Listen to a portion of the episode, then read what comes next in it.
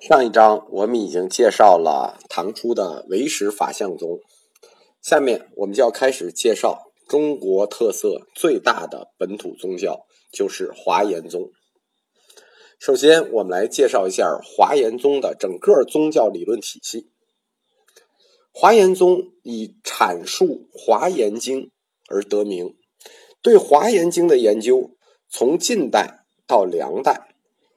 在南方佛教学者中早就开始了，这主要流行在南方，在南北朝的后期，南北学者我们都知道，南北朝的前期佛教学者一般研究的是般若学，到后期他们对《华严经》的研究就转向了兴盛。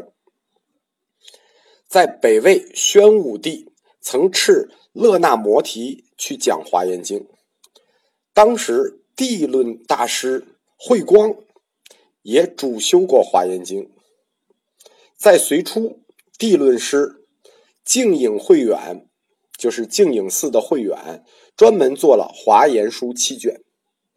当时，《华严经》的研究中心主要在长安南郊的终南山，有数十个佛教学者聚集在终南山研究《华严经》。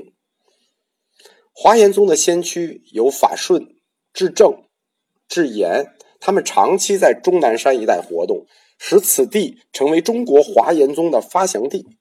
所以说，终南山不光是有王重阳和小龙女，它也是佛教最重要的支派华严宗的发源地。华严宗的先驱是法顺，他生在公元五百五十七年。我们注意到华严宗的宗师。他们的年龄都很大，他活了九十多岁。他是长安人，十八岁出家。他先修习的是禅法，后来学习华严。在他所著的《华严五教指观》中，根据佛教当时不同宗派经论的教义，把指观分为了五类。我们经常谈到的“指观双运”就是这个意思，并将华严。放在了大乘原教的最高地位。什么叫原教？就是 把所有的教整合圆了，而不是把它分裂开。在这一分类中，后经智言、法藏的继承和发挥，就形成了华严宗一种独特的叛教说。什么叫独特的叛教说呢？就是典型的说自己说自己是老大，自己伪光正，所以我就老大了。就是他们自己就说华严宗就是老大，在华严法界观门中，他把华严经的主要思想概括成真空观、理事无碍观、周遍含容观三个方面。后来经过智严和法藏的补充，就构成了华严宗的四法界理论。我们要注意，四法界理论是中国佛教界独创出来的理论。我们曾经谈到，除了三缘起之外，还有华严宗的法界缘起论，就是从这里做基础的。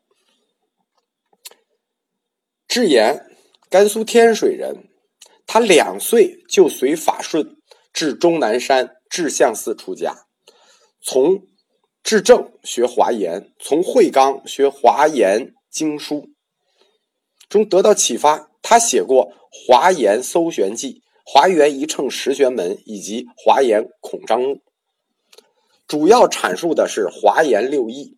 我们后面会提到什么叫华严六义和十玄门的思想。这六义与十玄门基本就概括出了整个华严宗的理论体系。智严的弟子很多，著名的有怀齐、义香和法藏。其中义香是新罗人，学成回国，大弘华严。又称海东华严出祖。我们在唯识法相中讲到了这个法相的出祖，这里头一香就是朝鲜的华严出祖。前面我们说的这几个人，法顺、智严，用现在的话说，就是比较善于推广自己的。每个门派或者教门，总有一些比较善于吹嘘自己教门的僧众，但是。让这个教真正的光大起来，一定是出了几个智力卓绝的主。就是每个门派总会出几个智力卓绝的人，将华严宗从宗教哲学方面系统起来，并组成了一股强大的宗教势力的人是谁呢？是法藏。法藏生于公元六百四十三年，就是他已经比法顺整整晚了一百年。他先是为康居人，就是他是康居人。康居我们提过，这是一个佛教的圣地，很多名僧中国历史上都出现在这里，故他俗姓康，后世又管他叫康藏法师。他虽然世居康居，但是他本人是出生在长安的。康居就是今天的吉尔吉斯斯坦。在古代，他在安息国的东北部，在大月支的北部，离李白出生的地方不远。就这个地儿非常出人才。法藏十七岁出家，进终南山听智严讲《华严经》。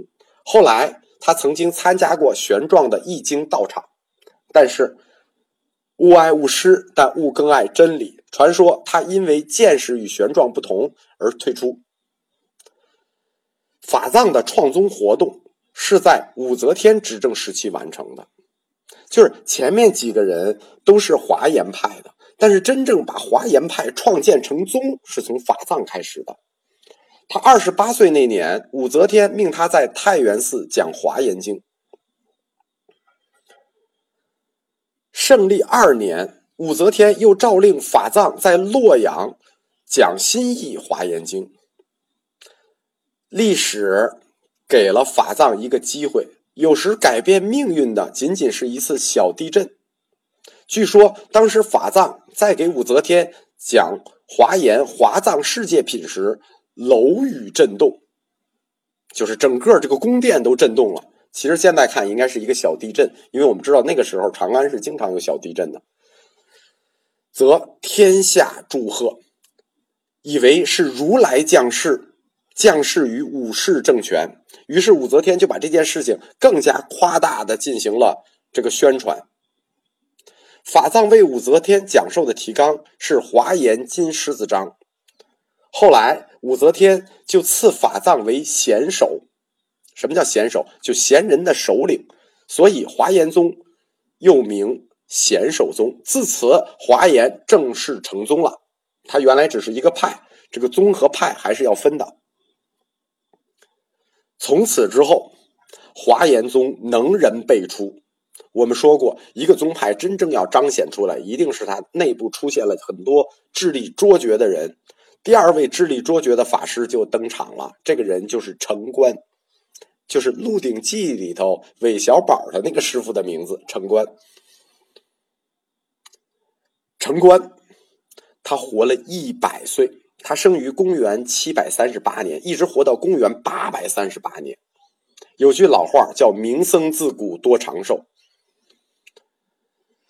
城关本人复姓夏侯，是今天的浙浙江绍兴人。他十一岁出家，诵华《法华经》，就是他开始修习的是《法华经》。我们知道，《法华经》是整个宗教这个佛经里头宗教气氛最浓的一个经书。后遍游名山。与名僧学习相部律、观合三论，我们曾经说的叫观合三论即大乘起信涅盘。他从法仙处研习华严，于湛然处修习天台山止观，于慧中处咨询南宗禅法，又结见慧云禅师，学习了北宗的玄理。他的一生更是遍习经史子集，大家看见没有？什么叫硬功夫？这就叫硬功夫。他从《法华经》开始，小乘相部律、观合三论、马明的起信论、涅盘论、华严、天台、止观、南宗禅、北宗禅，这是一个了不得的哲学家。可以说，他对当时整个佛教哲学体系已然融会贯通。三十九岁即于大成。住五台山大华严寺，专行方等忏法。关于什么叫忏法，我们以后会专门开课讲，就是盛凯法师对中国的忏法做过系统的研究，我们会讲什么叫忏法，实际就是忏悔法。城关他主要讲的是《华严经》，他提出了文殊主智、普贤主理、二圣合为毗卢遮那、万行兼通，即是华严之意的教义。大家再听一遍。就是文殊主智理，普贤主道理，二圣合为毗卢遮那，就是这个佛就是大光明佛，是比如来还要高一级的，万行兼通，即华严之意。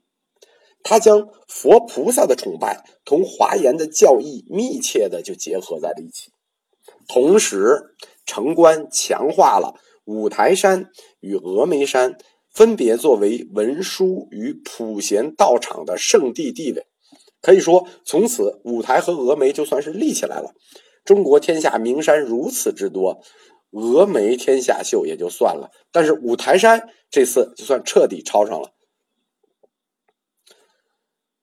贞元十二年，就是公元七百九十六年，城关应召入长安，参与华严后分、守护国界主经的翻译，为皇帝讲经，为朝廷大臣讲经。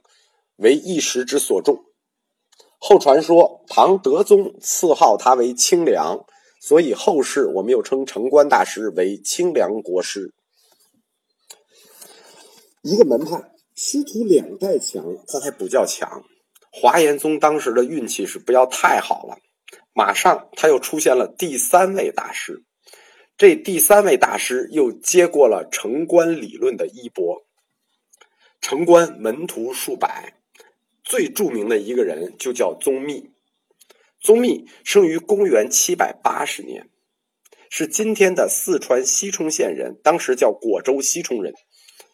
书上说，宗密家本豪盛，少通儒书，就是说他天生就是个有钱的二少爷，就是爱看书。唐宪宗元和二年，就是公元八百零七年，宗密。从禅宗菏泽神会系的遂州道元出家，大家看一下他出家的法系是谁？他出家的法系实际应该是正宗禅宗的七祖神会的弟子道元，但是当然道元没有接神会的法词啊，这简直是太悲剧了。为什么呢？我们说过禅宗六祖之后的七祖之争。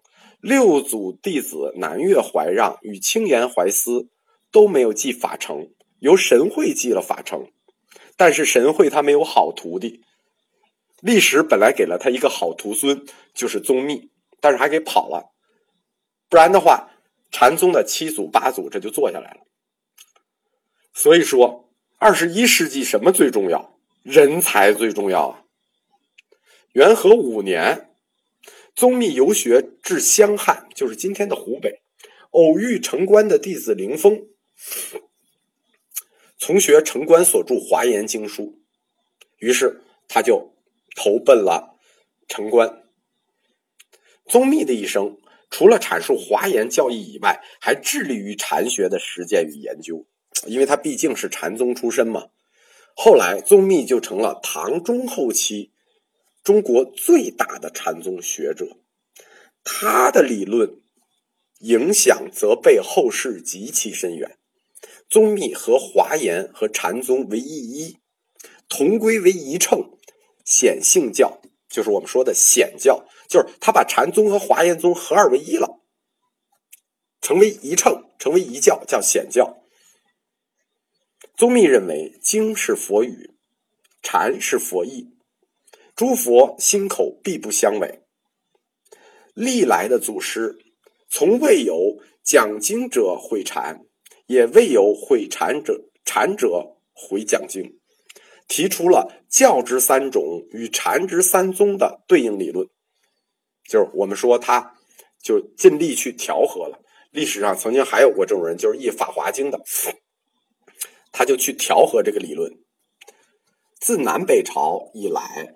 其实佛教的内部一直就存在着一个矛盾，什么矛盾呢？就是那些专门去讲经讲佛教义理的专业法师，或者我们说专业教师，以及重视日常劳动和禅行实践的禅师之间的矛盾。往通俗说，就是知识分子与体力劳动者之间互相看不起。以讲经为主的法师，以重视禅修为主的禅师，这种矛盾有时候互相的攻坚到了势不两立的地步。天台宗曾经试图用止观双运。去进行融合，但是也没有成功。他们融合的整体学风，只有到了宗密才发生了根本性的改变。就是说，宗密才根本性的调和了法师与禅师之间的矛盾。华严宗的哲学思想，用华严的宗的自己的解释来说，就是法界缘起理论。就是解释人生和宇宙发生的理论的根本理论，叫法界缘起。所谓法界，是指什么呢？就是定义了总相和诸法之因。就是法界是总相和诸法之因的和。总相是什么呢？就是指共性与一般。具体的来说，就是一切众生本有的无二真心。或如来藏自性清净心，据说由这种清净心突然起念，会引生阿赖耶识，从而生世界万有，善恶尽染，人之成佛与堕落，也都依据这一真心而定。所以法界就是诸法之因的本体意义。但是这样的心体，它又不是孤立自存的。它还贯彻在一切事物和一切行为中，作为个别现象的共同本质，被称为心性或法性。这就是法界作为诸法总相的共性意义。所以，法界缘起，我们又叫做性起缘起。法藏在《起信论义记》。就是他对《大乘起信论》的著书中说：“如来藏随缘成阿赖耶识，此则理彻于事也；亦许依他缘起无性同如，此则事彻于离也。”这段话大家听不懂，我给大家拆开解释一下，看一下这句话的对应：如来藏。随缘成阿赖耶识，这是第一句。第二句是“此则理彻于事也”。那对应的是什么呢？对应的是如来藏，对应的就是理；阿赖耶识对应的就是事。法在法藏，把当做世界本体和事物本质的东西是什么呢？如来藏，他把世界本体和事物本质的如来藏概括为了理。他把代表现象世界个别事物的阿赖耶识概括为了事，这样理和事我们就好理解了。因为理和事这是一对中国哲学的抽象范畴。他用理事这种概括与抽象，就是把世界的本体如来藏以及就是个别的事物的阿赖耶识概括为理事之后。他就使华严宗的思想大大超越了他们所继承的地论师和依据的大乘起心论，而创造出了一种全新的理论体系。这个理论体系是什么呢？就是理作为诸法之体，事则作为一体之用。这话大家听着就非常熟了，这就是后来的宋朝理学嘛。于是有了体用这对范畴的运用，理是事物。总相，而事则是事物的别相。总与别，在大多数情况下会被当做一般或者说共性与个别或者说个性的运用，有时也会当做全体与部分去看待。我们从此可以看见，实际我们中国的宋朝宋明理学就是完全抄到《华严经》法藏的这一套《起信论一记》。理在事，则曰性；事则曰臣。就是他们又做了一个再次的定义，就是理在事在判断事的时候，我们就称之为性，而事则约为臣。性与臣的关系，用现代的哲学的话说，就是现象与本质、个别与一般之间的关系。理是全体，是一，是全体的组成部分，或称多，或一切。一与多或一与一切，就完整的表示了整体与部分的关系。十这个数字在《华严经》里是一个特别被崇拜的数字，代表圆满，成为理的象征。我们说理作为全体，它是圆满，那就是十。那一是什么呢？一就是十的构成部分，就是是。我们刚才提过。理是全体，事是一，是全体的组成部分。这样，全体与个别，十与一，这就对应起来了。这样就从多层次、多方面说明了理与事的关系。华严宗基于这种模式，创造出许多成对儿的理论，比如说主与伴，全与分，就是全部与分别，正与一。就是正和依存，同与异就是相同和不同，成与坏就是成坏，摄与彻以及利与无利，缘与待缘，相与相入，含受自在等等等等，这大大丰富了整个佛学的内容。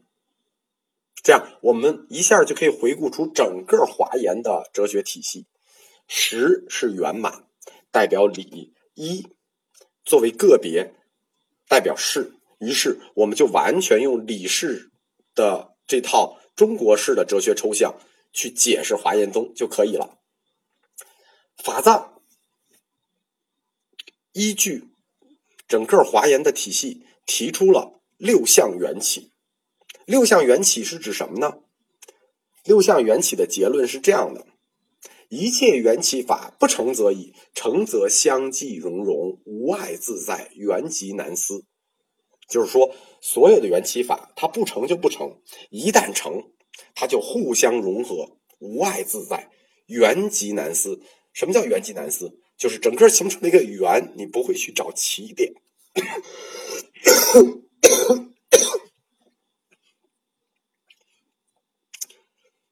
这种理论的核心。就是把个别的事物纳入到一种普遍的联系中去。他在哲学的理论上是为了去化解缘起作为链条式的反应的起点问题。